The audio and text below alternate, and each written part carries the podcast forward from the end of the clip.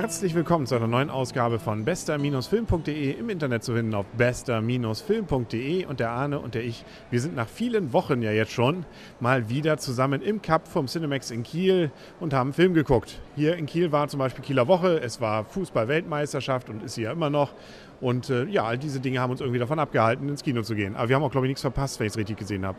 Hast du gesagt und ich glaube, äh, außer Splice oder irgendwas in der Art ist nichts besonders angelaufen.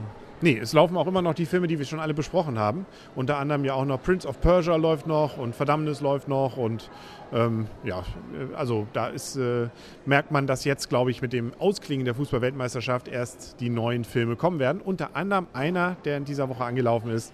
Rambo nämlich 5.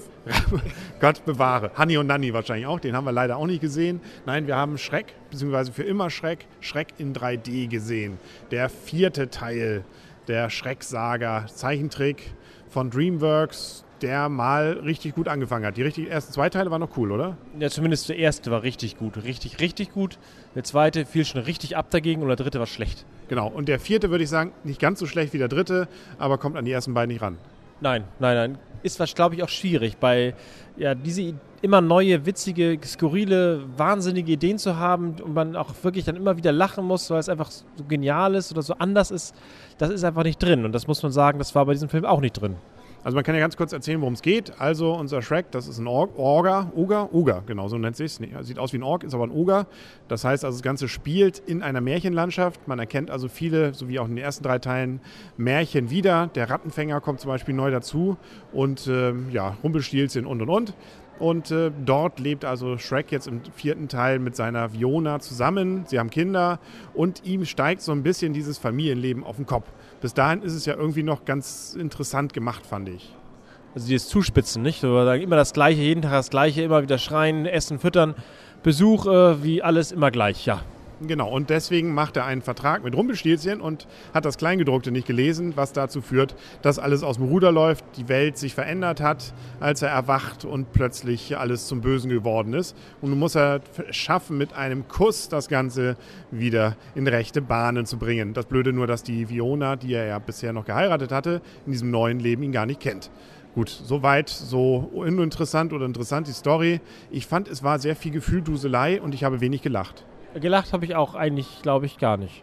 Doch, also ein, zwei Mal. Ich habe es bei dir beobachtet. Ähm, einmal kann ich mich daran erinnern, hast du gelacht. Und auch ansonsten, ich fand so ein paar Sachen waren ganz witzig. Mit diesen Hexen oder ähm, es gab so ein paar Figuren, die ja dann auch wieder auftauchten. Was weiß ich hier, die Katze, die jetzt ja völlig fett ist. Eigentlich ja bisher so der, wird ja auch im Amerikanischen gesprochen von Banderas, ja wirklich dann auch diesen Latin Lover darstellt. Hier eben mal ein bisschen anders und dann auch so ganz gemächlich dann nur so ein, die Wände runter äh, rauscht. Also das fand ich noch ganz unterhaltsam. Aber ähm, es fehlte mir überhaupt neue, skurrile Typen. Sonst waren immer irgendjemand wenigstens dabei. Diesmal war kein neuer dabei und die alten waren irgendwie schon so bekannt, dass sie mich nicht vom Hocker gerissen haben.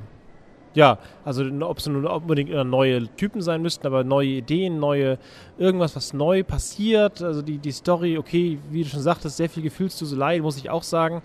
Es ging sehr viel, letztendlich ging es natürlich nur ums Herz sozusagen zwischen Fiona und Shrek. Und ähm, ja, das, äh, das war natürlich die ganze Zeit sozusagen der Fokus, das Ziel von Shrek, einen Kuss zu bekommen. Und äh, irgendwie ähm, hat das so den Film überschattet, möchte ich mal sagen. Ähm, und deswegen, ja, so richtig, so richtig super, muss ich sagen, war der jetzt nicht. Er war nett, genau. Er war einfach ganz nett. Genau, würde ich auch so sagen. Also wirklich nicht der Schenkelklopfer und bei weitem eben nicht so ja, interessant und so spannend neu gemacht, wie die ersten zwei Teile es auch waren. Zum Beispiel fehlte mir auch, die fand ich an den ersten Teilen noch ganz cool, diesen ähm, Prinz, der doch da auch um die Königin doch das Hand anhielt. Dieser Schleim, genau, wie auch immer er genau hieß, der fand ich witzig.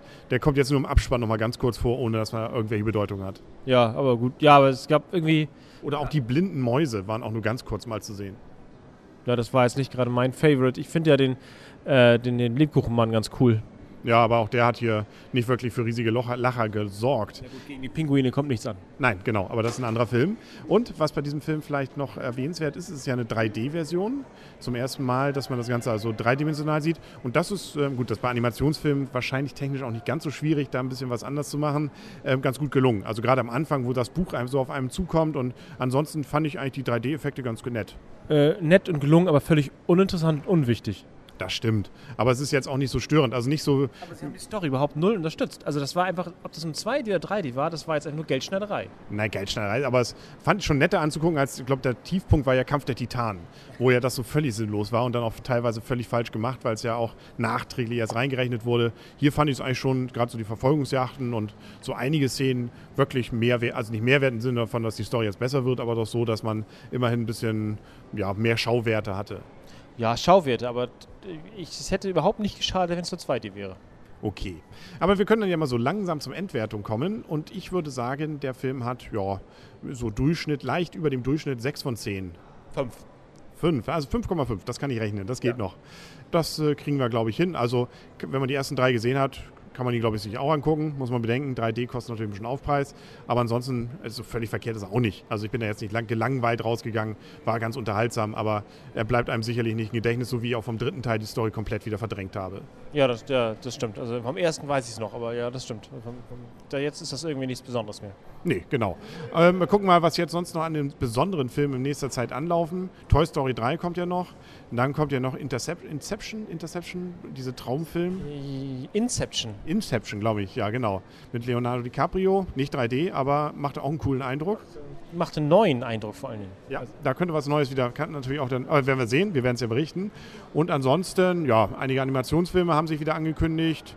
Und äh, nichts, was jetzt sehr herausragend ist. Harry Potter wird ja demnächst wahrscheinlich auch noch, muss ja eigentlich demnächst mal kommen. Also es gibt wieder ein paar Sachen, weshalb wir ins Kino gehen können. Ja, das will ich doch stark hoffen jetzt. Genau. Und damit sind wir, glaube ich, auch schon am Ende. Oder hast du noch irgendwas unseren Hörern zu, mitzuteilen? Wer wird Deutscher, wer wird Weltmeister? Ähm, äh, ich wollte jetzt gerade sagen Harry Potter. Nein, das ist natürlich, ist natürlich beim Quidditch, aber da haben wir nicht die Weltmeisterschaft gerade. Nein, natürlich Deutschland. Natürlich, natürlich. Ich hoffe, wenn das hier gehört wird, es hat sich das nicht schon wieder erledigt, dieser Tipp. Aber ansonsten tippe ich es genauso. Man hört es übrigens sonst auf fußballpodcast.info. Hast du schon mal reingehört? Nein. Genau, aber ein bisschen Eigenwerbung durfte ich machen. Äh, geht ja auch nur noch vier Folgen, dann war es das Ganze nämlich auch, weil dann die Weltmeisterschaft vorbei ist. Ja, und dieser Podcast für heute ist auch vorbei und ich hoffe, wir hören uns dann wieder beim nächsten Mal wieder und mal sehen, welcher Film es dann sein wird. Dann sagen auf Wiedersehen und auf Wiederhören der Henry. Und Arne. Tschüss. Und tschüss.